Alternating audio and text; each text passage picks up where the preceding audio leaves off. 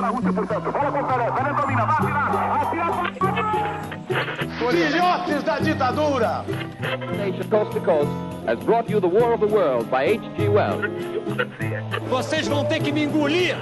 I have a dream. acaba de suicidar-se em seus aposentos do Palácio do Catete, o presidente Getúlio Vargas. E saio da vida para entrar na história. Este é o Fronteiras no Tempo, um podcast de história. Presentemente eu posso me considerar um sujeito de sorte, porque apesar de muito moço, me sinto são e salve forte. E tenho comigo pensado, Deus é brasileiro e anda do meu lado, e assim já não posso sofrer no ano passado. Tenho sangrado demais, tenho chorado pra cachorro. Ano passado eu morri, mas esse ano eu não morro. Tenho sangrado demais, tenho chorado pra cachorro. Ano passado eu morri, mas esse ano eu não morro. Ano passado eu morri, mas esse ano eu não morro. Ano passado eu morri, mas esse ano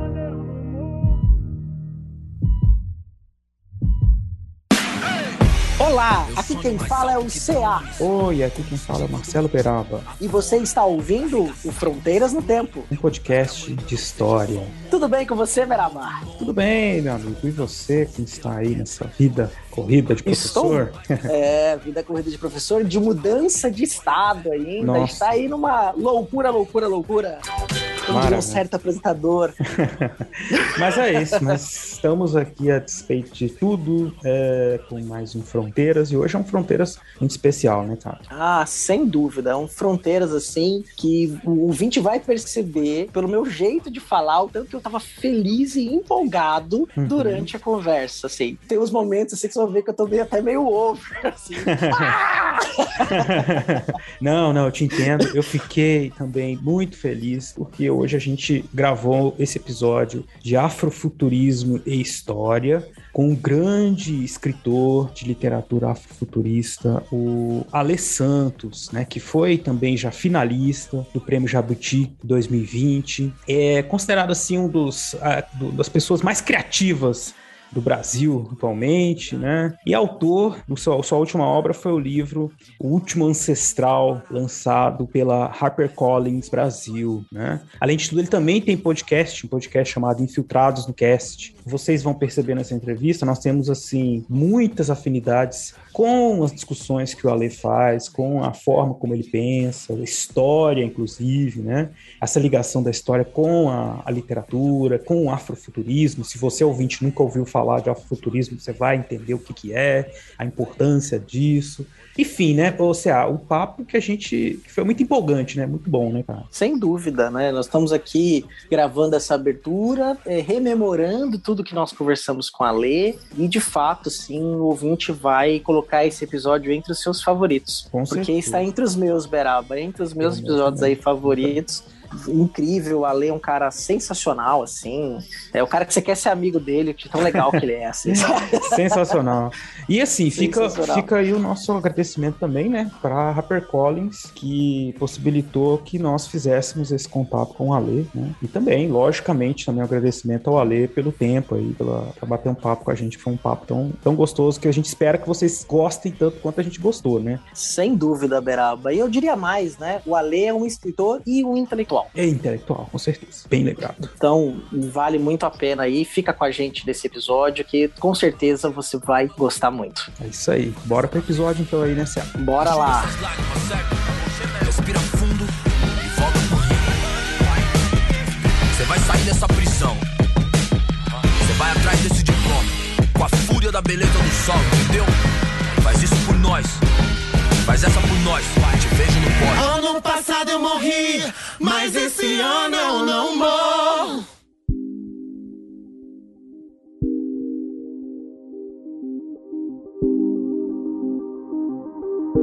É, Beraba, como nós falamos na abertura, estamos com um convidado aqui mais do que especial, né? Isso, estamos aqui recebendo. Hoje temos a honra, assim, o prazer de receber, né? Escritor, roteirista, o cara, né? O Ale Santos. Salve, pessoal. Obrigadão aí, que isso, pela apresentação. Prazer estar com vocês aqui, podendo trocar essa ideia. Maravilha, cara. E CA, nós vamos falar o que hoje aqui com o nosso convidado? Hoje nós vamos discutir uma série de temas, né? Vamos falar sobre história, literatura, afrofuturismo, racismo, engajamento da história. Então vai ser um tema assim, vai ser uma conversa muito interessante para quem nos ouve e vem nos acompanhando. Foi aí um momento bem esperado. Vou inclusive já agradecer nesse momento a HarperCollins por ter possibilitado é, esse contato com a Lei e a gente poder gravar com ele. É isso mesmo. Ale, e assim, você é um cara bastante engajado nas redes sociais, né? É um escritor e que tem aparecido cada vez mais na mídia. Eu, eu acredito que muitos dos nossos ouvintes já tiveram contato com o seu trabalho, mas eu acho que é interessante a gente começar nosso papo aqui de você contando pra gente um pouco assim da sua trajetória, cara. É como que você virou escritor, roteirista, né? Cara, essa trajetória, assim, vai dar uma série de, de 40 mil episódios, porque,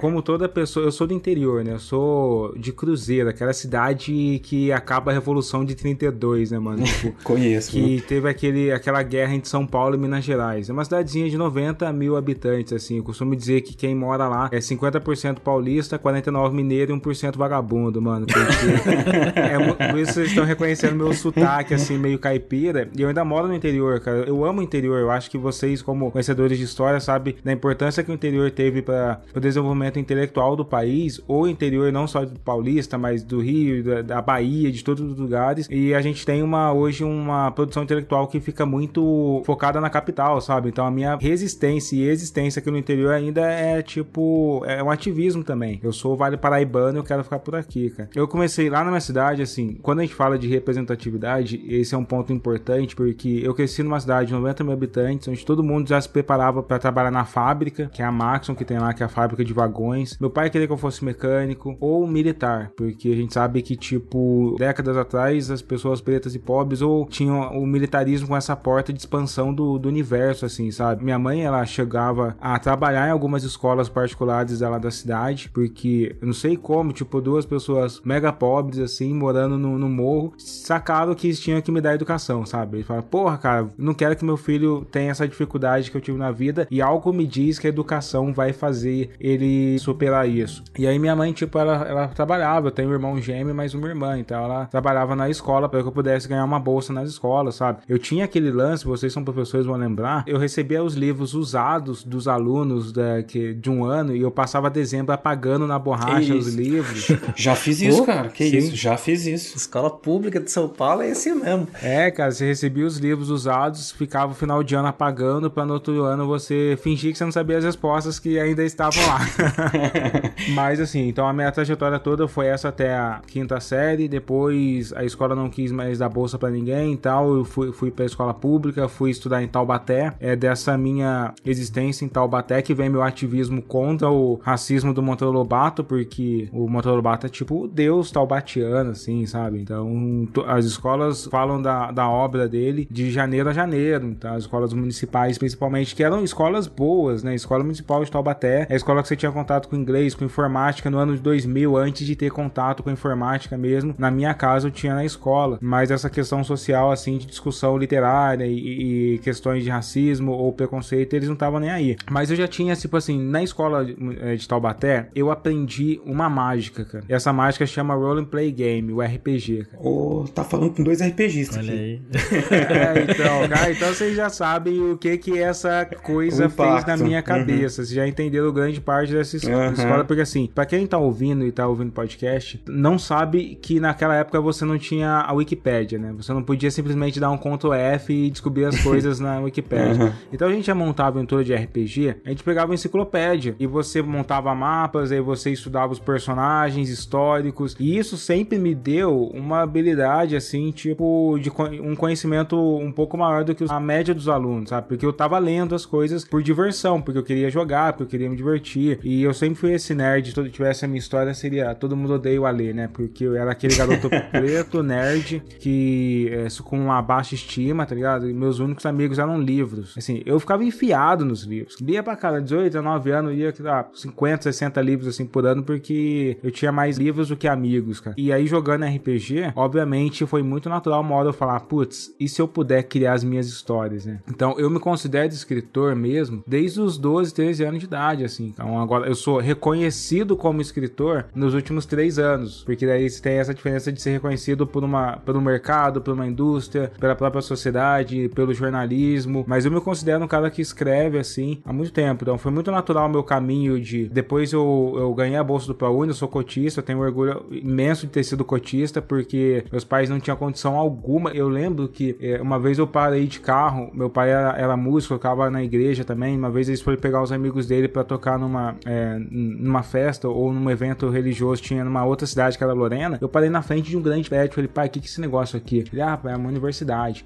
Na minha cabeça, eu não conhecia ninguém que tinha estado lá dentro. Eu não conhecia ninguém que tinha atravessado aqueles muros. Eu falei, caramba, cara, como será que deve ser aquele. Que tipo de pessoa pensa um dia estar tá lá? Eu acho que era criança, eu tenho essa sensação de, de desse dia porque eu pensava que era muito distante para mim. E era realmente, tá ligado? E quando eu ganhei a bolsa do ProUni pelas cotas, eu estava, eu entrei nessa mesma universidade que quando eu era criança eu tinha imaginado que eu não estaria, tá ligado? Eu fui o primeiro neto da minha avó ter um diploma. E as pessoas, é muito importante essa discussão que a galera esquece que a universidade me deu oportunidade, a cota me deu oportunidade de entrar na universidade. O que eu fiz lá dentro é outra história, cara. Como morar numa cidade, estudar na outra, trabalhar numa terceira cidade, é uma outra história. Como fazer tudo isso, como fazer seu tempo render e você ter que ter altas notas e ter que ter, não ter falta, não, entrar, não pegar DP, sabe? Se destacar. Isso é outra história que as pessoas esquecem que exige um esforço muito grande. Cara. E foi muito natural que, na época, eu acho que eu quase gabaritei a redação do Enem, assim, também. Porque já eu escrevia, cara, histórias assim, cara. Eu lembro que no ensino médio, uma das artimanhas que eu tinha para fugir dos caras que queriam me dar porrada, porque se você é nerd, a galera quer te dar porrada porque você é nerd,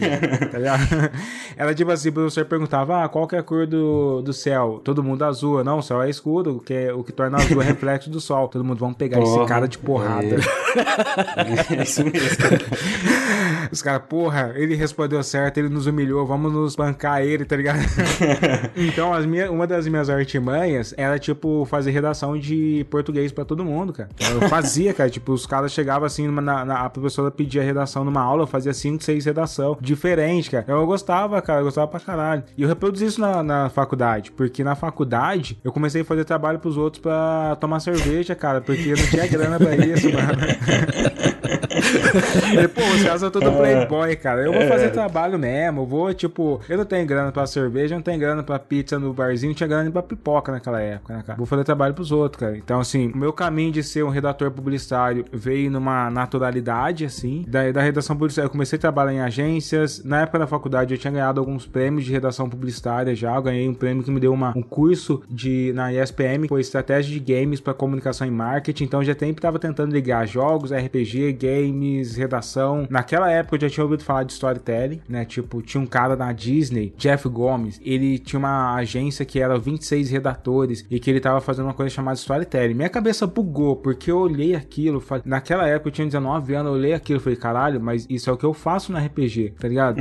isso eu faço, mano, e eu tenho que fazer isso acontecer na minha vida também. Então, isso de fazer acontecer na minha vida foi veio muito louco porque eu me distanciei da publicidade, eu acho publicidade uma grande de uma farsa. É, tinha uma hora que eu, tipo, já fui roubado por um sócio, sabe? Sabe aquele, aquele momento da sua vida que você desaba, assim, desaba pra caramba? Eu chutei tudo, falei, quer saber? Vou investir naquele alê que é o RPG. Eu quero, eu quero fazer isso acontecer. Aí eu sempre vi a internet como uma ponte para as discussões, porque eu morava no interior e para São Paulo para mim era caro, agora com o preço da gasolina ainda continua mais caro, mas tipo a galera não sabe que para ir voltar da minha cidade de São Paulo chegava a ser 50, 60 reais, agora tá 60 e alguma coisa reais. Então imagina para um garoto de 9 anos numa faculdade, sem grana, sem trabalho, para ir para um evento eu tinha que ter uns 200, 300 reais, isso para uma família que ganhava mil reais por mês, assim, era, era tenso, tá ligado? Então eu usava a internet como meio de me conectar com as grandes discussões. Eu, tipo, entrava no LinkedIn, eu, já, eu tenho uma atuação no LinkedIn há muito tempo, eu ficava procurando quem trabalha com isso, deixa eu me conectar, deixa eu ver o que que tá falando. Eu conheci três professores que eram pioneiros no estudo é, acadêmico de storytelling no Brasil, Eu mandei pra eles meu blog, ó, já escrevi, escrevo no RPG Vale. Eu tinha um blog de RPG, que é o RPG Vale, que se tornou um dos, um dos grandes blogs de RPG no Brasil também. Fui premiado com esse blog e comecei a ser convidado pra Brasil Game Show, sabe? Eu sempre tava nesse meio, sempre usei a internet pra isso. Campus Party também. Aí esses professores, um deles falou, porra, gostei de você. Se eu te der uma bolsa, você vem estudar storytelling aqui? Eu falei, caramba, cara, ele me deu uma bolsa. Que é metade da treta, a outra metade é como passar uma semana em São Paulo. E essa é uma parte da história que é muito dramática, porque assim, eu virei pra minha mãe, sabe que minha mãe não tinha muita grana. Ela, pô, ali, eu tenho aqui uns 400 contos pra você, cara. E essa grana, tipo, só me garantia ficar no hostel cinco dias e comer uma vez por dia, mano. E eu falei, foda-se, eu vou pra lá, mano. E eu passei uma semana lá, que isso meio que mudou minha vida, porque e aí eu comecei a trabalhar com esses três professores, assim, e foi onde eu comecei a aprender cinema, foi onde eu comecei a aprender roteiro de história em quadrinho, foi onde, tipo, eu comecei a escrever peças de teatro para grandes empresas, tá ligado? Eu entrei no storytelling empresarial, cara. Eu, tipo, me tornei o consultor de gamificação, eu gamifiquei o maior evento de TI da América Latina durante 3, 4 anos, assim, cara. Comecei a desenvolver, tipo, a minha habilidade de storytelling já tava ali, cara. Eu tava fazendo roteiro, tava fazendo história em quadrinho, tava fazendo um monte de coisa. Quando vem esse lance do Twitter, final de 2018, que eu começo a escrever threads, contar histórias, algumas pessoas falam, porra, mas como que esse cara conta essa história aqui no Twitter? Mano, eu já tava ali há 10 anos tentando acontecer, sabe? E, e aconteceu ali no Twitter de quando eu comecei a contar histórias sobre personagens históricos que me atravessavam, que tinha a ver com a minha vida, porque à medida que eu fui ascendendo é, nesses espaços, né? Tipo, eu era um cara de uma cidadezinha de 90 mil habitantes, daqui a pouco eu tava lá em São Paulo conversando com donos de bancos e trabalhando com grandes empresas. À medida que eu vou chegando nesse espaço, eu vou não me encontrando ali, sabe? Eu vou falar, putz, cadê? Essas pessoas não falam das minhas referências. Onde que eu tô nessa história? Então, à medida que eu vou chegando nesses lugares, eu vou procurando me conhecer mais, conhecer quem eu sou, conhecer a minha história, conhecer por que, que as coisas acontecem, por que, que algumas pessoas estão me tratando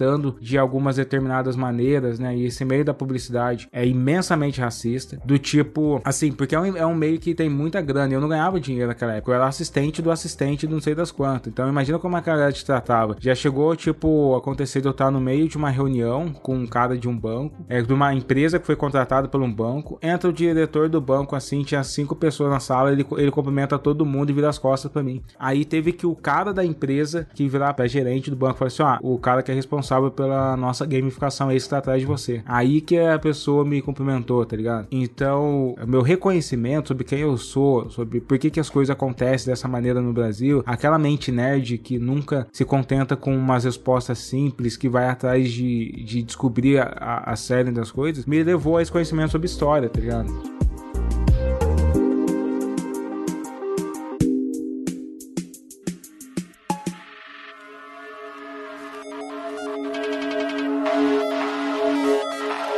A gente se identifica muito com sua trajetória, partindo do RPG, das histórias que a gente come, começou a contar na época de adolescente. Né? Os ouvintes que, que conhecem assim o, o RPG, né, sabem que é, é, um jogo, mas que a gente, especialmente que vive assim nesse ambiente nerd, lá na adolescência, né, a gente acaba se encontrando, encontrando outros outros nerds, né, e escrevendo história, compartilhando. Eu já fiz muito de escrever história. Eu tinha até uma correspondente, uma amiga correspondente de cartas assim, né? Na época você mandava carta pelo correio, né? A gente trocou umas histórias, assim. Isso é no final dos anos 90, que eu acho que eu sou um pouquinho mais velho que você. E, e é um negócio que acaba é, nos conectando muito com, com o nosso passado, com nós mesmos, né? Que a gente começa a contar história e essas histórias começam a falar sobre a gente. Isso é, é muito bacana, né? E aí meio que já entra na, na outra questão, né, que a gente queria fazer para você. Porque você escreve muito bem no Twitter, que eu acho um negócio dificílimo, né? Contar aquelas histórias, criar aquilo lá no Twitter. Inclusive já usei alguns dos seus tweets tweets em aula, assim, né, para relacionar essa história. E, e, os alunos curtem muito, assim, né? É, é uma, uma, habilidade muito, muito boa, muito foda que você tem. E aí eu queria que você contasse pra gente exatamente assim, apesar de você já ter dado assim uns spoilers, já tá mostrando o caminho, né? Como é que você foi se aproximando da história, da história, né, de maneira geral. É muito louco, né? A gente fala da complexidade do racismo no Brasil e por conta do racismo no esporte, eu comecei a gostar um pouco mais de mim. Isso é muito complexo, cara, porque eu, assim, essa é uma história muito engraçada. Eu lembro que, tipo, eu, eu tava assistindo Jamaica Abaixo de Zero. Filmão. Incrível. E aí, naquela semana do Jamaica Abaixo de Zero, tipo, ia acontecer as competições escolares na, na cidade, na Taubaté. Meu irmão, tipo, eu, eu e ele jogávamos basquete. E aí tem esse lance, quando você tá no basquete, a galera acha assim, por que eu falei do racismo no esporte? Pô, negro é bom pra caramba no basquete. Não tem evidência científica sobre isso. Uhum. Mas negro é bom pra caramba no basquete. Eu falei, porra, por que que negros são bons no basquete? Deixa eu conhecer a história desses caras. Deixa eu conhecer Carinha Abdul-Jabbar, deixa eu conhecer toda essa galera. Então nisso já vai começando a desenvolver com a história. É uma, uma loucura, uma um paradoxo quanto o racismo te empurra pra esse caminho, tá ligado? Porque a galera começa, pô, e aí, tipo, na, na competição escolar, do nada, assim, sem nenhuma. é, tava frio pra caramba. O professor de educação física foi meio desleixado, assim, não avisou que tinha que aquecer. Falou, Alexandre, vai lá fazer salto e extensão. Eu fui saltar e eu tive uma distensão que eu fiquei oito meses sem jogar basquete. Só que meu irmão, é, do nada, ganhou a competição de 70 metros rasos, tá ligado? Do nada, tipo assim, ninguém sabia que ele tinha essa habilidade de correr, ele ganhou, ganhou pra caramba, cara. seu irmão gêmeo, né? É, então, desde o Jamaica abaixo de zero, a gente voltou a morar em Cruzeiro. Eu olhei pra aqueles negão correndo na Jamaica, falei, caralho, esse ser velocista é foda, né, mano? Aí, tipo, tinha uma equipe de atletismo na- em Cruzeiro, não tinha de basquete. Eu falei, pô, se meu irmão é gêmeo e corre bem, eu acho que eu vou correr bem também, cara.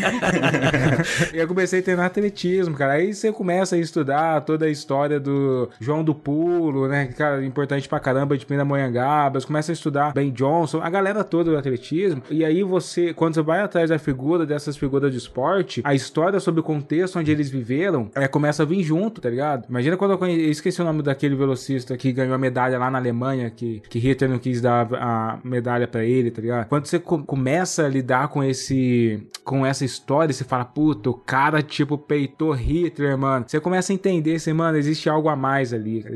Algo que é a história que você começa. E a história, assim, é um fio que um puxa o outro, cara. Você vai puxando, um vai puxando outras coisas. E aí, novamente, o fato de eu não me conhecer, porque eu lia muito fantasia medieval, Cavaleiros da Távola Redonda, adorava a história do Lancelot, adorava. Eu ficava me perguntando, aonde estão os negros ali, cara? Deve estar em outros livros, deve estar em outros lugares, porque ninguém tá contando. Onde, tá os, onde estão os cavaleiros negros dentro da Távola Redonda? Deve existir algum livro que fala sobre isso. Aí eu ia atrás, aí eu ia buscando, aí eu ia encontrando cada vez mais personagens e personagens que, que começavam a me empoderar. Então, a, a minha pesquisa histórica foi sobre isso, foi sobre me encontrar, foi sobre descobrir aonde nós estamos dentro de todo esse contexto, cara. Então, muitas daquelas histórias que eu contei no Twitter, principalmente no final de 2018, que foram as três threads que, me, que bombaram, assim, a primeira delas foi a, a Vênus Negra, que é a, a Vênus Otentout, né, e a Sarah Bartman, ela foi a primeira vez, assim, que, e- que essa foi a terceira história, na verdade, a primeira história que eu contei foi a do Leopoldo, o que colonizou o Congo, né. Eu já sabia essas histórias, eu não lembro como, tá ligado, sabe, É, tipo, você lê tanto e, e que ninguém dava tanta atenção, eu tinha o hábito de pegar o WhatsApp na hora do almoço e ficar mandando áudio pra alguns amigos, contando, porra, li uma história muito louca sobre isso, sobre aquilo e tal. Aí um dia eu sentei e resolvi fazer uma thread, e aí minha vida mudou totalmente, porque aquela história do Leopoldo foi a primeira vez que eu recebi notificações intermitentes por mais de 60 e tantas horas, cara. Tipo, coloquei, eu, eu fui de, eu tinha, por conta dos meus blogs de RPG e tal, eu tinha uns 10 mil seguidores, e eu fui pra 60, 70 mil seguidores em uma semana, assim, cara. E aí os jornais começaram a vir, assim, eu fiquei desesperado, mano. Eu fiquei desesperado pra caralho.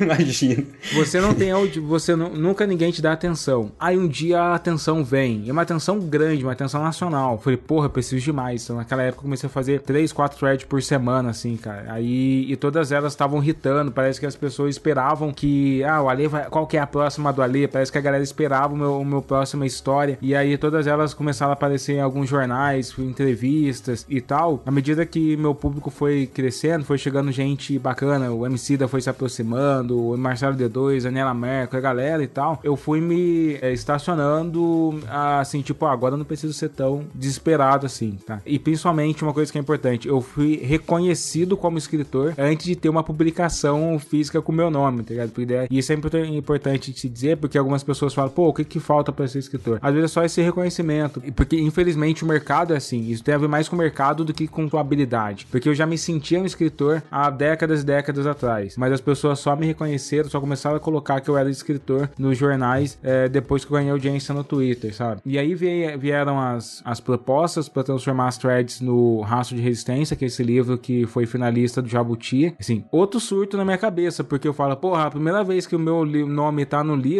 ele é finalista do Jabuti. O que, que eu vou fazer nos próximos anos, tá ligado? É.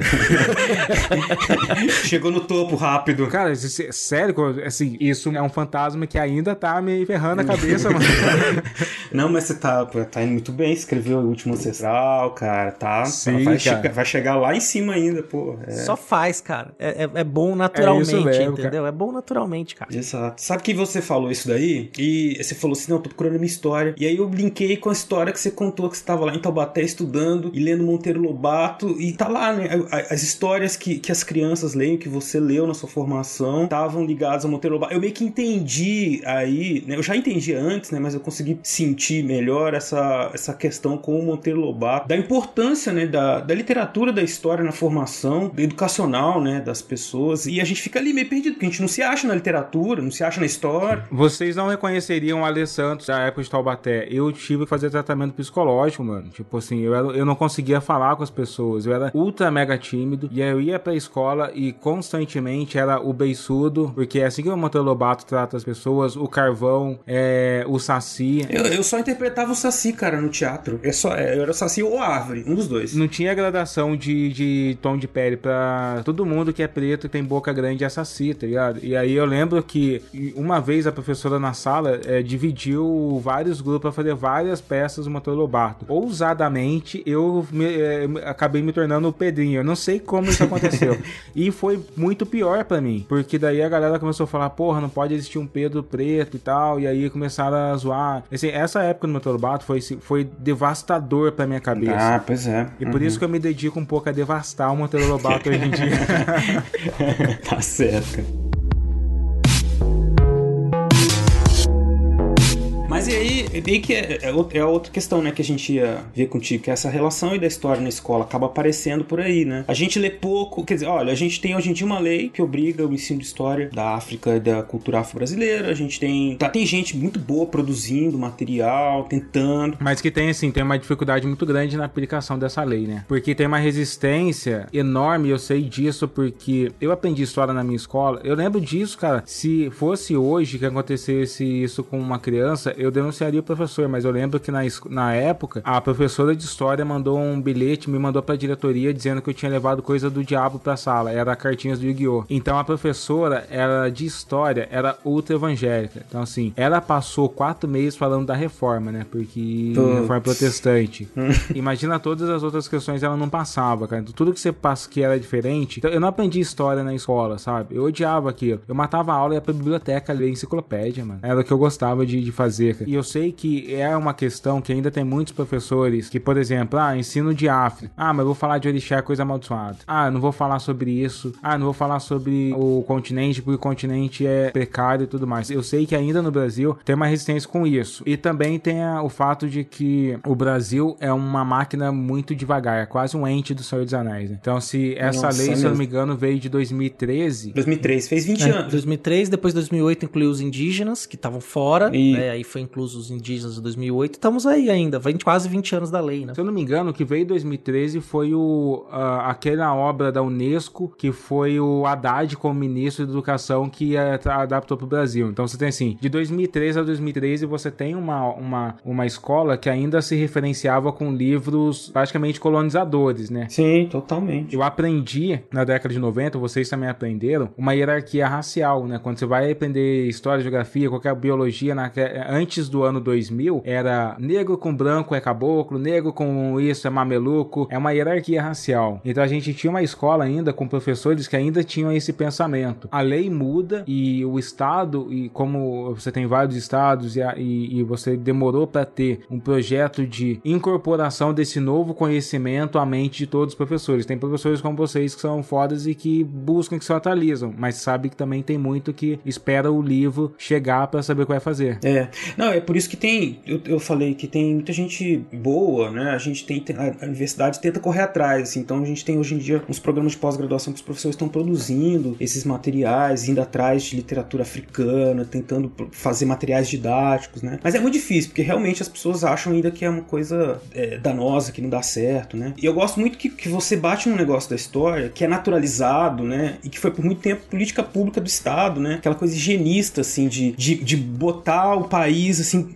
de embranquecer, de, e, e para muita gente isso é tão natural, né? Que quando você fala, aí a pessoa fica assim. A gente já falou isso várias vezes no podcast aqui, né? Eu vejo assim, um valor muito grande nessa discussão que você faz ali na internet, porque é uma parte da história que é muito recente. A gente tá falando do final dos anos 90. Isso era comum, as pessoas conversavam sobre isso, né? Em casa, assim. Tava na TV. Tava na TV. Né? Tipo, tava na TV, o pessoal falando que preto é feio. Isso, isso tinha na televisão, cara. Esse cabelo aí, não sei o quê. É. Tá, tá encardido. Tem aquele vídeo do pai daquele jornalista lá, do antagonista, falando exatamente, é um publicitário falando, cara, eu não vou colocar preto na publicidade porque nenhum preto gosta de ver preto na publicidade. Isso é a década de 90, cara. Isso, a gente não tá falando de. A, a gente tinha concursos de beleza feitos por dentistas e médicos. O que que, o que que a beleza tem a ver com médico e dentista, cara? Era a biometria, no sentido de tentar quantificar a beleza estética, que é a prática racista, cara. Não é assim que funciona as paradas. Nem tinha isso no Brasil. E a gente teve uma ditadura, obviamente, que silenciou, que colocou para baixo do tapete, né? Vamos fingir que a gente não foi eugenista. Vamos fingir que não tiveram leis contra a imigração no nosso país. E aí a gente tem hoje, inclusive doutores, você encontra assim doutores e mestres, principalmente dessa ala mais conservadora, porque o Brasil você tem uma os conservadores odeiam lembrar da eugenia, né? Odeiam lembrar que o Brasil adoram falar de, de Gilberto Freire, odeiam lembrar de Renato Kell, de Nina Rodrigues, odeiam falar de Oliveira Viana e Rocket Pinto, da, dos pensamentos higienistas racistas que eles tiveram, né? É, não, e muitos que são. Aqui eu tô moro numa cidade que tem uma avenida com o nome de um cara que era total, assim. Negócio do. Ele falava de educação. Falam muito dele, assim, ah, porque é o cara que falou de educação profissional e tal, mas era totalmente higienista. O negócio do cara era colocar cada raça, assim, no seu lugar e. Tem um livro que eu vou indicar para todo mundo que é A Falsa Medida do Homem, do Stephen Jay Gould. E ele é genial nesse livro, porque ele vem falar dessa gradação que, tipo, a galera acha que assim, o racismo é simplesmente brancos odeiam negros ou negros odeiam brancos e acabou. Não, não é assim, cara. Tem umas gradações malucas. E a, e a eugenia foi uma dessas gradações malucas, porque você tem desde Abraham Lincoln, que era um abolicionista, que também já disse: é, beleza, defendi a abolição, mas eu acho que negros têm que ser liderados por brancos, tá ligado? Até esses outros caras, até Rui Barbosa, que chegou a ser racista também naquela descrição da febre amarela dele e tal, e de muitas outras coisas. Então a gente tem um passado que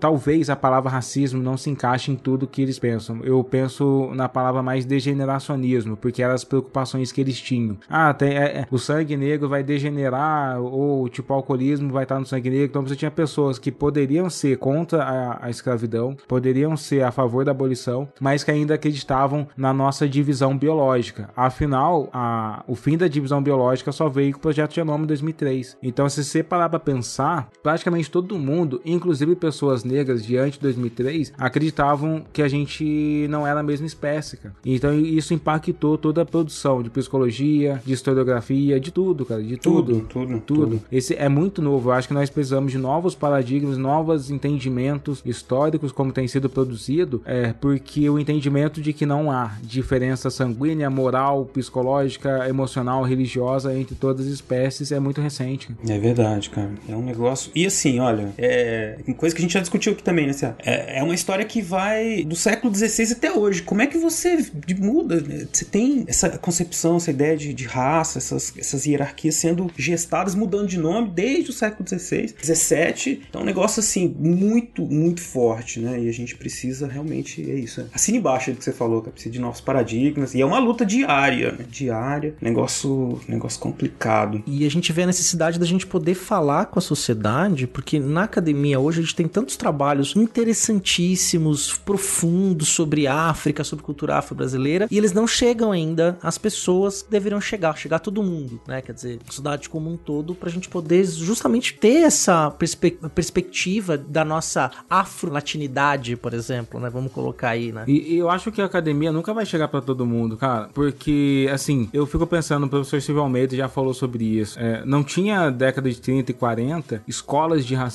Então a população não ia lá para aprender que preto é feio, que preto é isso, é isso. Ah, o que chegava para as pessoas é o que chega até hoje, é o entretenimento, é o cinema, né, os estereótipos racistas que vêm do cinema, desde o King Kong, as tirinhas de humor que é, é mesmo da época é, antes da, da abolição, você já tinha tirinhas de humor que reforçavam estereótipos racistas, é, você tinha as radionovelas, as novelas de televisão. Então essa produção da indústria cultural é o que espalhava o imaginário racista na, na população, cara. A gente tem um Brasil que até a década de 40, 50, se não me engano, é majoritariamente analfabeto, né? Então, essas pessoas não estavam aprendendo racismo na academia, eles não estavam aprendendo do Nina Rodrigues, eles estavam aprendendo de alguém que pegou o conceito do Nina Rodrigues e transformou em publicidade, transformou em propaganda ou transformou em arte, tá ligado? Então, acho que a gente também vai ajudar a reconfigurar e meu papel é muito nesse ponto também, porque apesar de escrever historiografia, se vocês leram Raço de Resistência, eu uso a estrutura do entretenimento para contar aquelas histórias. Isso, é, é um livro leve, é um livro de, no sentido de ter uma linguagem emocional, porque é, eu escrevo com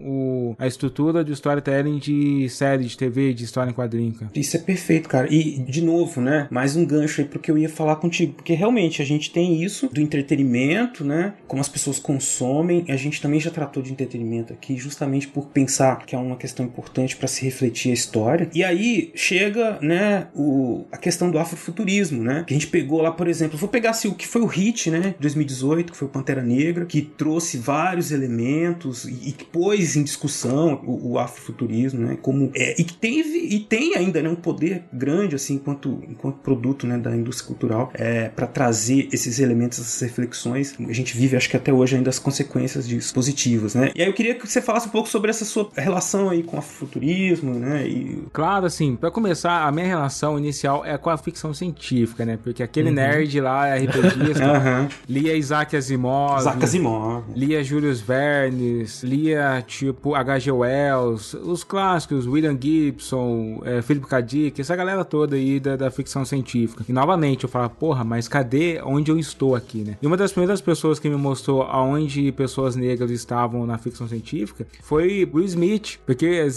desde a década de 90 eu, eu olhava pra tu e falava, caralho, tem aliens, tem guerra e tem Will Smith ferrando esses aliens, cara, isso é legal pra caramba. Dando porrada na cara do alien e põe um charuto na boca, assim. e aí depois o Smith ainda fez Eu Robô, né, que é clássico do, do Isaac Asimov também, e aí ele também foi fazendo... Ah, ele fez um filme horrível com o filho dele, que é Depois da Terra, que é um filme cientologista, é uma bosta de filme, mas é importante.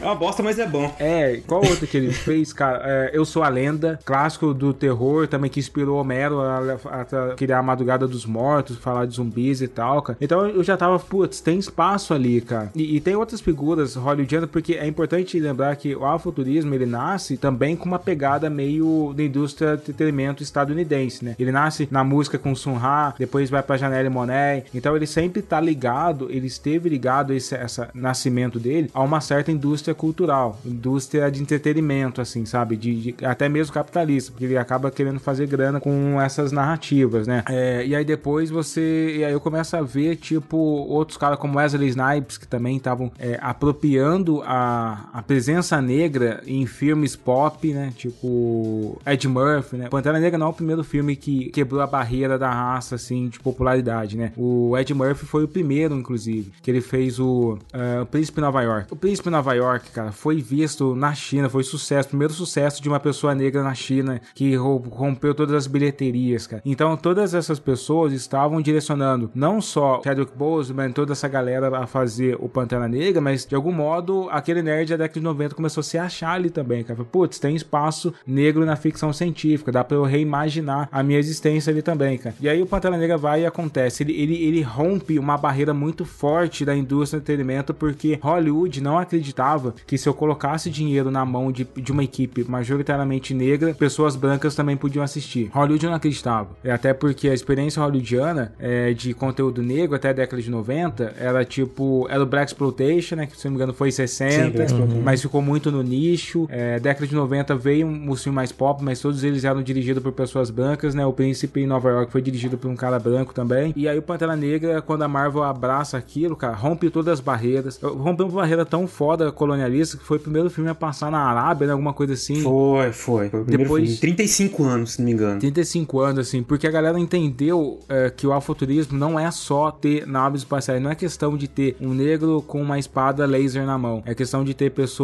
negras com poder de decisão Poder. de personagens e de levar o imaginário dos é, para esses lugares, sabe? Tudo que a gente aprende sobre história, quando isso nos atravessa, é o poder da gente devolver isso pro mundo. A ficção científica, é, ela, ela nasce com essa premissa de é, fazer a sociedade avançar nas discussões sociais, né? O que é o Frankenstein se não uma mulher falando sobre imortalidade no meio de uma época ultracatólica, tá ligado? Então a ficção científica é sobre isso, é sobre questionar, inclusive a sexualidade. Você lembra daquele filme Quinto Elemento? O Alien que, no, que era bissexual ou, ou que não tinha gênero. Então a ficção científica é isso. Só que de algum modo, por não ter sido feito por pessoas negras, as temáticas negras não eram inseridas ali. A vivência negra não era inserida. Então o futurismo, quando ele ganha esse corpo, principalmente por Pantera Negra, ele se torna um espaço onde as nossas vivências existem dentro da ficção científica, sabe? O Pantera Negra ele foi uma revolução para quem não acompanha esse mercado, não sabe que assim, ele virou uma tendência no sentido de que como ele rompeu essa imagem, essa ideia racista de que pessoas negras não faziam dinheiro nas produções, isso abriu porta para grandes editoras, o mundo todo agora tem publicado N.K. Jensen, Ono Colofor, Tommy Adayemi, é, Otávia Butler, Otávia Butler tem série na HBO que tá sendo produzida por George Martin, N. Colofor também, N.K. Jensen também, todo mundo, a galera entendeu que sim, criadores negros fazem sucesso, o, o medo racista deles é criadores negros só falam para outros negros, então isso abriu portas nas grandes editoras, isso abriu portas nos streamings, isso abriu porta para todos os lugares. Eu sei, eu posso contar isso, é, não muitos detalhes, que no Brasil tem várias salas de roteiro para séries que vão surgir nos próximos anos com escritores negros, e eu tô em algumas dessas salas para streamings, tá ligado? Opa, coisa boa, Então cara. as coisas vão acontecer e porque mudou, cara. Mudou muito assim. E, e- e, inclusive você vê aqui no Brasil editoras como a Intrínseca, que ela chegou a uma época, eu acho que ano passado, ela contratou quase todos os escritores negros de ficção que estão em destaque aqui no Brasil, desde o Fábio Cabral, Dinha Notsu, ela foi pegando todo mundo assim. Ela só não acabou não me contratando porque eu já tava com a Hypercones. Tô doido pra ver o Medida Provisória também, né? Que tem uma, vai ter Medida uma pegada de afrofuturismo. Nossa, tô- esse filme é um filme que eu tô louco pra muito ansioso ver, pra cara. assistir. Que é, é muito isso também, né? Que é a ficção da realidade, né? Assim, Sim, sim. Porque isso fala de tudo que acontece, tem muita relação com a história, com essa luta política. Cara, é assim, um negócio poderoso.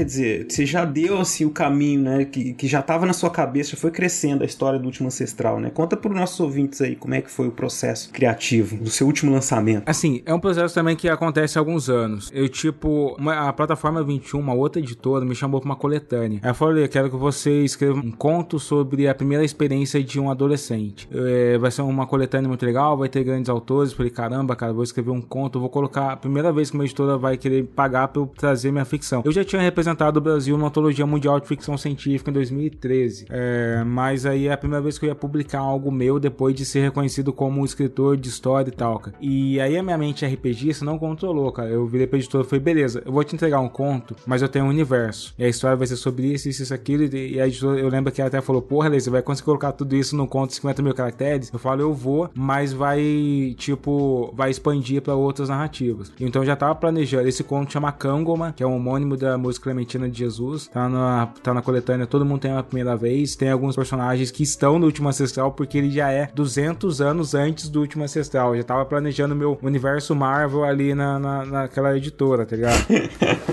E aí eu fui tra lapidando, trabalhando, até que um ano depois eu já tava conversando com várias editoras. A Raquel Kozer, que eu adoro a Raquel, tipo parceira, e ela acreditou no Última Ancestral pra caramba. Ela falou assim: Ali, a Harper vai abraçar a Última Ancestral, é, a gente vai te dar um contrato, a gente vai cobrir todas as ofertas e tal. Vamos pra cima, cara. E aí, tipo, eu só tinha o primeiro capítulo. Aí eu falei, putz, agora eu tenho esse contrato na mão porque eu aceitei essa loucura, mano. Vou, vou escrever. E foi no meio da pandemia, assim, cara. Eu posso dizer que eu escrevi como se fosse a última história da minha vida. Cara, no meio da pandemia, a gente não sabia como ia ser, cara. Eu só falei, mano. Uma eu, loucura total. Se, se acontecer alguma porcaria, o que, que eu vou deixar? E aí, assim, foi. Eu escrevi num ritmo muito acelerado. Eu cheguei a escrever 5 mil caracteres num dia. Eu escrevi, na verdade, escrevi, eu cheguei a 8 mil caracteres num dia. Eu colocava uma meta aqui no programa de escrita e eu já tinha planejado o plot, né? Eu sou aquele cara meio arquiteto narrativo, então já tinha os enredos, já tinha os personagens, já tinha tudo criado. E pronto, agora vou sentar e pau na máquina, assim, cara. E 2 mil caracteres por dia na média, cheguei,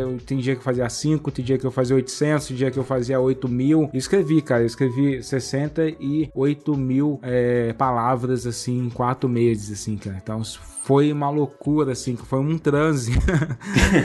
e aí depois veio o processo de revisão. E a revisão eu fazia mais loucura ainda, né? Porque a, a editora mandava aquelas notas, ah, como que não entendi isso, dá pra melhorar aquilo, dá pra melhorar aquilo. Eu entregava quase um capítulo novo pra Tava indo pra gráfica, assim. A Raquel falou assim: Ale, pelo amor de Deus, cara, só, só esse parágrafo, assim, cara. Lê esse parágrafo aqui, vamos melhorar esse parágrafo, só me diz o que, que você acha. Eu, eu falei, Raquel, é, me dá um minuto que eu acho que eu tenho que fazer uma cena. É só uma cena, prometo que é uma cena. Aí no outro dia tinha um capítulo novo. É, a Ah, cena cara, isso tá é- grande. É, é um plano sequência sem corte. E, e foi maravilhoso trabalhar com a Hypercode, assim, cara. Eu adoro, tipo, a Hypercode, assim. O último ancestral, é, eu planejo que ele seja o início de uma série de livros, assim. Na minha cabeça já tem uns cinco, já tem o argumento deles pronto, assim, já, tá ligado? Então o próximo vai chamar Divindade Digital, que é a continuação do último ancestral. E se tudo der certo, a gente vai. Eu quero passar os próximos 10 anos construindo esse universo, tá ligado? Vai ser um dos maiores universos futuristas da América Latina, cara. Vai ser. Cara, foda. Não, inclusive assim, é, aproveitando que a gente tá falando do livro físico, né, assim, ficou muito bonito, cara. Ficou assim, bem cuidado, ficou foda mesmo, assim. Sabe Eu- que assim, eu sou o criador que eu me envolvo muito na criação. Então, assim, quando eu, pensei no Último Ancestral, eu mandei o Último Ancestral, a história, eu falei, putz, sabe como que, que isso vai ficar foda? Tem um amigo perfeito pra fazer essa ilustração. O cara que ilustrou o Último Ancestral, ele agora é o ilustrador regular do Batman da, pra DC. É o Rafael Albuquerque. Mano, caramba. é foda, tipo assim, Uhum. é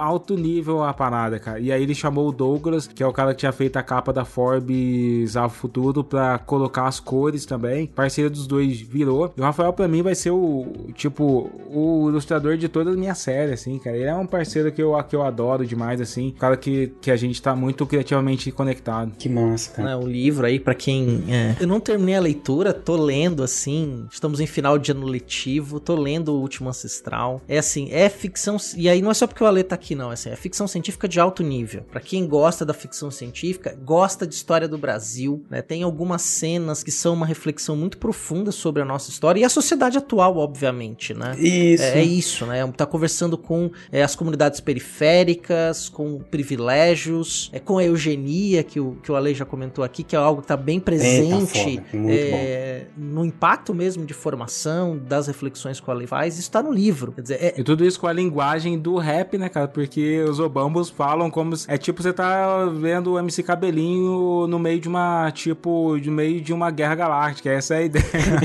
é muito bom, é muito bom. É muito louco isso, cara. Mas assim, Ale, sem spoiler, evidente, né? Apresenta pra gente, pros nossos ouvintes, assim, um, um- um cenário, assim, rapidinho, assim. Tá, o último ancestral é a história do, do Elia. O Elia, ele é uma. Ele é um garoto que vive numa favela chamada Bambo. É assim, essa, essa favela ela é montada pelos sobreviventes de, de uma noite de massacre, onde uma ditadura tecnocrática criada por uma por homens meio híbridos com máquinas instalou no distrito e começou a rechaçar e a perseguir todas as manifestações espirituais, religiosas que tem esse distrito. O carnaval acabou, é, a Basílica de São, é, de São Jorge foi abandonada, tudo, o Sambódromo ainda tá lá, mas tá devastado, tá ligado? Tem o cemitério dos deuses, e aí eles a, ah, empurraram todas as pessoas pretas e, e, e sacerdotes para essa favela. Essa favela, assim, é, tipo, e tem, você tem toda a violência da ditadura, assim mesmo, a ditadura tecnocrática, a polícia chega lá, desce sarrafo e mata todo mundo, é violento pra caramba. E o Eli, ele é um ladrão de carro, ele faz parte de um esquema que rouba os carros, os mega carrões, assim, tecnológicos, é, lá do distrito, tem um, toda a parte da corrupção da polícia para ele atravessar a fronteira, para ele voltar e entregar o carro pro chefe dele, que é o Zero, e ele manipular o carro e vender de novamente para as pessoas, para as elites corruptas lá da, do centro de Nagash, tá ligado? E no meio dessa, desse imaginário devastado, o Eli é um cara sem fé, sem esperança, sem nada, ele só quer sobreviver à próxima festa, sobreviver à próxima caçada de carro. Ele descobre que ele tem o espírito de um ancestral dentro dele. E esse espírito de um ancestral vai mudar toda a experiência é, espiritual, religiosa e até mesmo reconfigurar o próprio distrito onde eles moram. É uma história com muitos plot. O Elias, você começa encontrando o Elias e acaba descobrindo a irmã dele, que é uma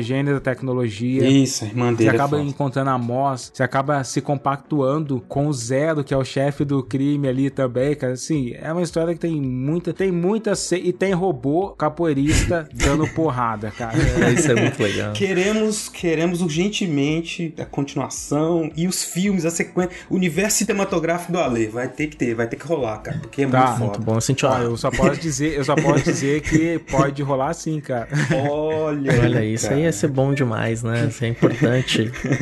é, boas histórias serem contadas, histórias em cenários diferentes, histórias que conversem com a gente, né? Conversem com a nossa sociedade, conversem, tem a representatividade especialmente, né? Isso é muito importante. Nossa, se você, eu fico pensando o poder assim de pegar outros garotos nerds, né? E outra pensa na escola, né? As pessoas poderem ler essas histórias e, e se identificarem, cara. Isso é, isso tem um, um poder assim para muito grande, né, cara? Pra história, é para para para construção. Não, não só de se identificar, mas também da galera falar, porra, é possível, tá ligado? É possível que eu também seja o cara que tá fazendo a próxima história. Muito foda. Pô, mas eu acho que é isso, né, CA? Quer dizer, isso não, a conversa vai Nossa, muito tem muita aqui. coisa aqui. É, mas é sempre aquela história que nós temos aqui no nosso tempo aqui também, né? Mas eu acho que deu, deu pro ouvinte ficar assim com um gostinho de quero mais e, e, e ir atrás, né, do livro, da, da produção do Ale, quem já não conhece no Twitter, né, os livros que ele já publicou, que é muita coisa boa mesmo. Tem, assim, você que é ouvinte do Fronteiras, a gente tem, assim, é certeza que vocês vão gostar muitíssimo, né, e, e vai ser, assim, uma experiência incrível para vocês, como é pra gente também. Eu já queria, assim, né, deixar aqui, então, Ale, o meu agradecimento profundo, cara. Prazerzão demais, assim, te conhecer, cara. Conversar com você. Foi, foi, assim, eu tô maravilhado, assim, tô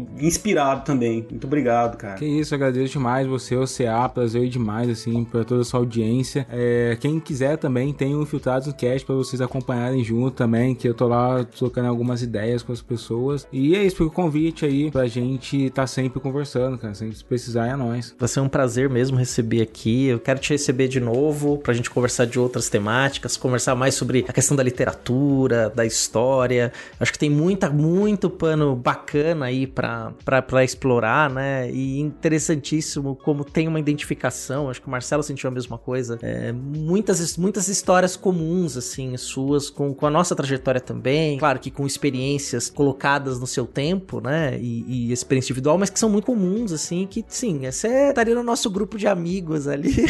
É, fácil, não, a gente, fácil, lógico, a gente ia jogar RPG. Mas sabe o que aconteceu um, negócio contigo? Que a gente, a gente, eu, eu e o a gente teve sorte, porque meio que a gente se encontrou e se encontrava assim com outra galera na faculdade para jogar RPG. Mas eu já tive, eu tenho vários amigos que gostam, que falam assim, pô, era só eu, cara, ninguém queria jogar, eu jogava uma vez falava, ah, não quero. É que RPG, cara, tipo, hoje em dia é difícil porque só para montar, para quem não conhece muito, só para às vezes para montar uma, o seu personagem, demorava uma, duas horas, tá ligado? É verdade. A gente é. vai ficando velho, então essas duas horas vão querer, precisando ser ocupados de outras coisas, por isso que infelizmente a garotada joga no celular, cara. É, é isso que é foda. Mas RPG hoje na minha vida é a escrita. É, mas aí é, é muito bom, cara. Bom, é isso então, hein, CA? Então encerramos aqui. Sim, com certeza. Então a gente volta, o ouvinte não desligue, porque vão ter uns recadinhos finais aí pra gente conversar de umas outras questões, mas acho que você tá satisfeito, Beraba? Eu tô super satisfeito. Eu tô satisfeito não, eu quero mais, mas é, vamos verdade, deixar pro, é, pras próximas vezes. Demorou, pessoal. Obrigadão. Abraços.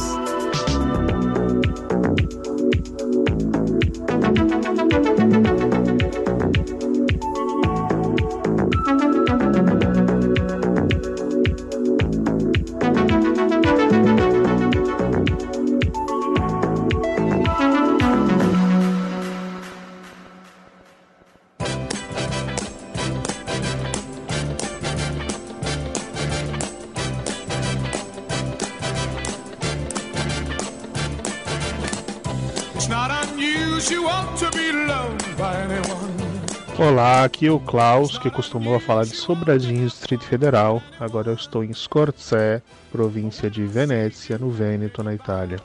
Bom, eu acabei de ouvir Fronteiras no Tempo 64, a Revolução Puritana. Como sempre, trabalho excelente, aprendi muito. Mas eu queria contar uma história curiosa a respeito a esse episódio.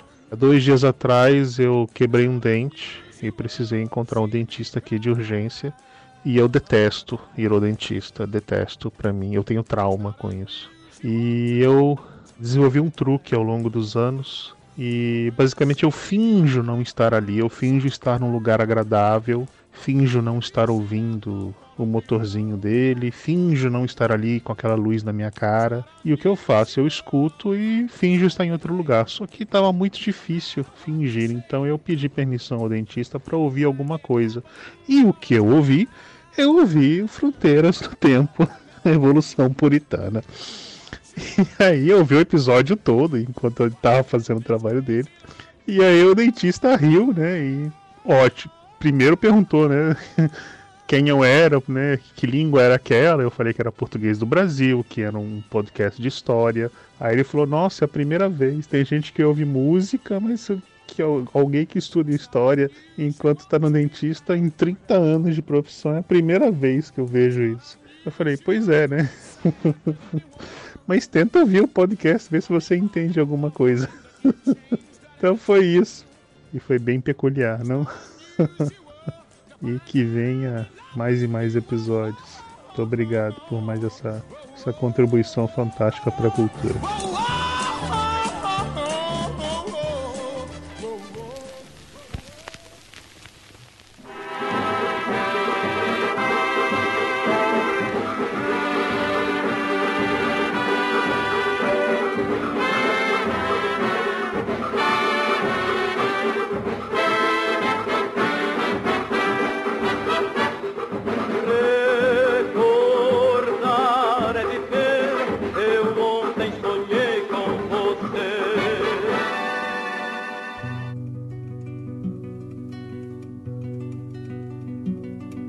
Popularmente um período de festas do cristianismo da Idade Média que acontecia nos quatro dias anteriores à Quarta-feira de Cinzas, originada da Vulgata Latina Carnivale, que quer dizer adeus à carne. Assim temos a origem da palavra carnaval. Esta festa foi implantada no século XI pela Igreja Católica, como os vários festejos populares que antecediam os 40 dias de jejum da Quaresma. Festas estas que eram marcadas com o mesmo entusiasmo, diversão, bebida e fartura de hoje. O famoso baile de máscaras da Renascença Europeia rendeu muitas histórias e é lembrado e imitado até hoje. Porém, sua origem é muito mais antiga do que aquela sustentada pela Igreja. Suas raízes remontam até ao Egito e seus rituais sexuais de hieros gamos, que em grego significa casamento sagrado. Estes ritos simbolizavam o casamento do deus solar com a deusa lunar através do sexo sagrado, que interlaçava as energias masculinas e femininas entre dois iniciados nos mistérios divinos. Estes rituais geravam um imenso fluxo energético telúrico, que era utilizado para a fertilidade das colheitas e plantações e redirecionados para o bem da comunidade.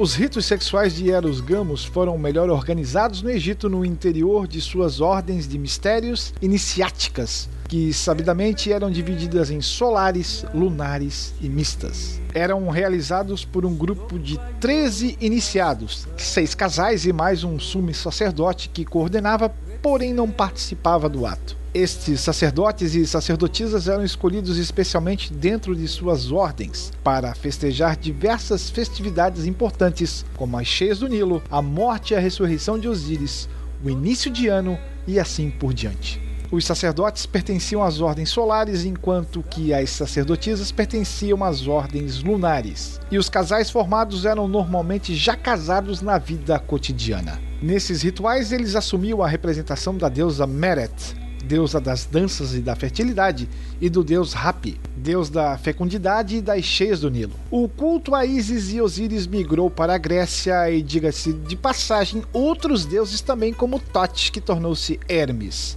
Enfim, na Grécia tínhamos o culto a Dionísio, o nascido duas vezes, pois morreu pelos titãs, mas foi ressuscitado por Zeus ao usar o ventre da pura Sêmede. Ou seja, mais uma vez temos presente o mito da morte e ressurreição de um deus solar. Dionísio era o deus da natureza, da fecundidade, da alegria e do teatro. Dentro do culto a Dionísio, os casais também assumiam ou incorporavam a representação dos deuses e deusas gregos para a realização do sexo ritual para diversos fins. Já em Roma, Dionísio recebeu o nome de Baco e suas festas eram conhecidas como Bacanália. Uma das principais festas onde o ritual de Hieros Gamos era realizado era o dia do nascimento do Sol Invicto, ou Dias Natalis Solis Invictus, que começava com a Saturnália em honra ao deus Saturno. Nestes dias, todos os estabelecimentos oficiais e tribunais fechavam e era feriado. Dias de muita festa, comida, bebida, troca de presentes, dança e, é claro, o sexo tomava as ruas romanas. Era uma festa que derrubava as normas sociais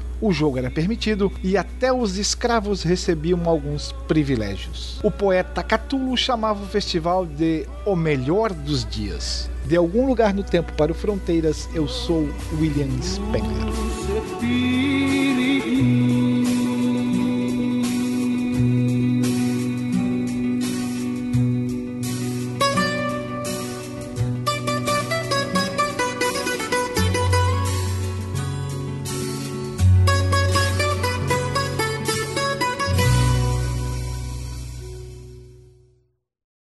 Com a fé de quem olha do banco a cena do gol que nós mais precisava na trave. A felicidade do branco é plena. A pedra em brasa e barranco, que pena. Se até pra sonhar tem trave. A felicidade do branco é plena. A felicidade do preto é quase.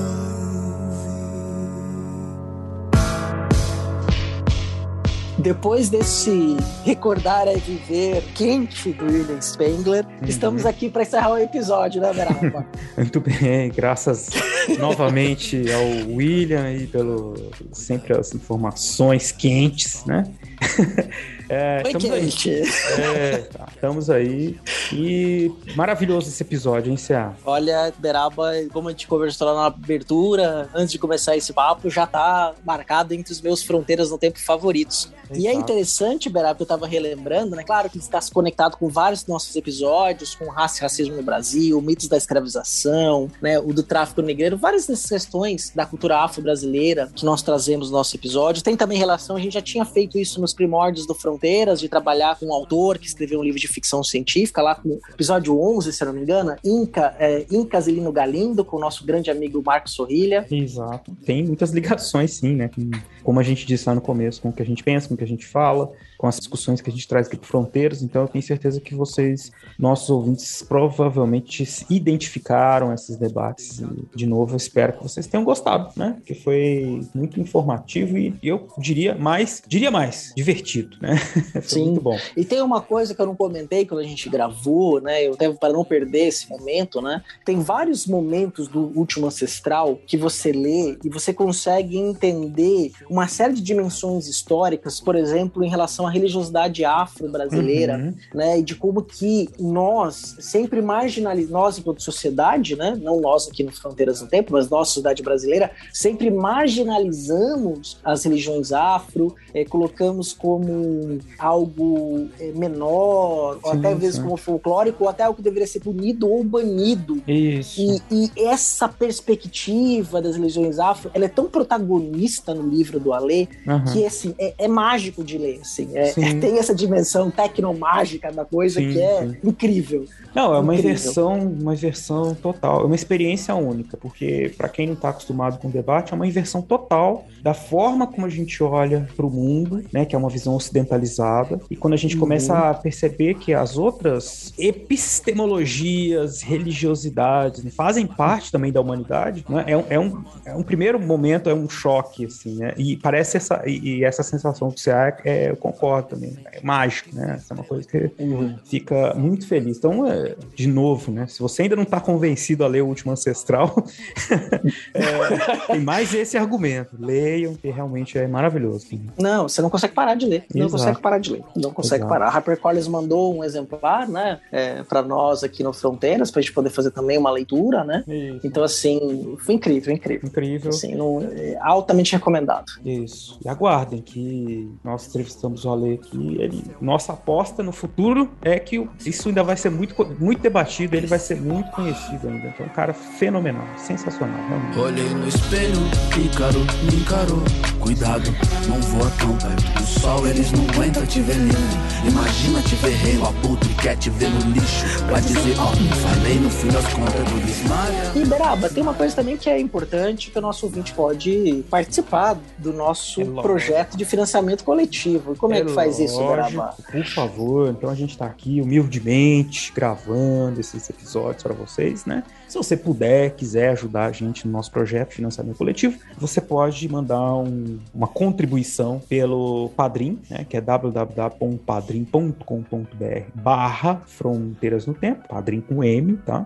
Ou então no PicPay, você vai lá, procura a nossa página Fronteiras no Tempo e vocês vão encontrar as formas de contribuição de 1 a 50 reais, cada uma com o seu respectivo prêmio, barra, é, vantagem, enfim, né? Nós temos lá então uma série Recompensas. recompensas, bem essa palavra que eu tava querendo falar. E aí vocês podem mandar. E aí, mas se vocês quiserem então ainda assim entrar em contato, além disso, né, entrar em contato com a gente, trocar uma ideia, vocês podem mandar um e-mail pro fronteirasnotempo@gmail.com, procurar a gente no Twitter, que é o arroba fronte, temudo no tempo, ou outras redes sociais também, né, Cia? Exatamente. O Instagram, que é Boa. só buscar por conosco Fronteiras no Tempo, que inclusive é a rede social que a gente tem mais utilizado para se comunicar. Exato. né? tem muita coisa interessante rolando no campo da história, de divulgação científica no, no Instagram. Então, a gente tá bem. A gente pode não publicar tanto lá, mas a gente Exato. tá ativo. Responde Pode escrever que a gente rápido. responde. Manda um, manda um rapidinho. biscoito lá para nós.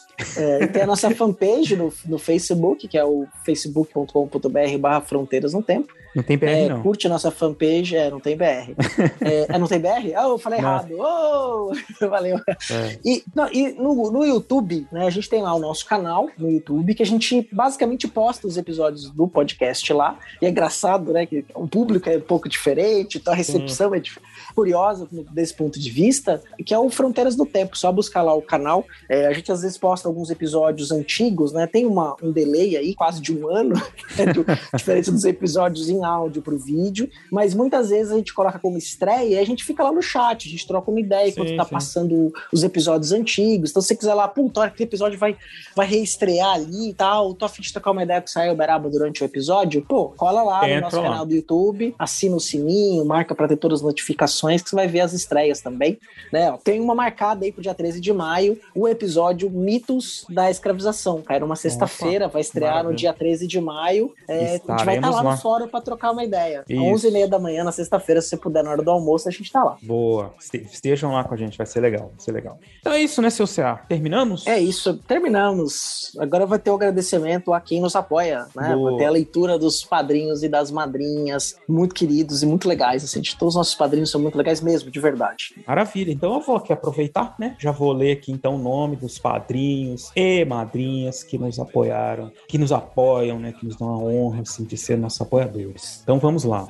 Adilson Lourenço da Silva Filho, Alexandro de Souza Júnior, Aline Lima, Álvaro Vitti, Anderson Paz, André Luiz dos Santos, André Trapani Costa, Pocinholo, Bárbara Marques, Carolina Pereira Leon, Ceará, Charles Calixto Souza, Cláudia Bove, Daniel Rei Coronato, Davi Viegas Casarim, Elisnei Menezes de Oliveira, Héctor Ritter, Flávio Henrique Dias Saldanha, Yara Grise, Souza e Silva, João Carlos Ariede Filho, José Carlos dos Santos, Lucas Aquel, Luciano Manuel Mácias, Marcos Sorrilo, Maiara Araújo dos Reis, William Spengler, Allen Teixeira de Souza e o Padrinho Anônimo. Muito obrigado a todos vocês que nos dão aí então esse carinho de me patrocinar e ajudar o nosso programa Fronteiras do Tempo. Um abraço a todos, até a todas, até a próxima. Jamais volte pra sua quebrada de mão e mente vazia. às vezes não tem motivos pra seguir. Então levante e anda, vai, levante anda, vai, levante e anda, vai, levante e anda. Somos maior, nos basta só sonhar, seguir.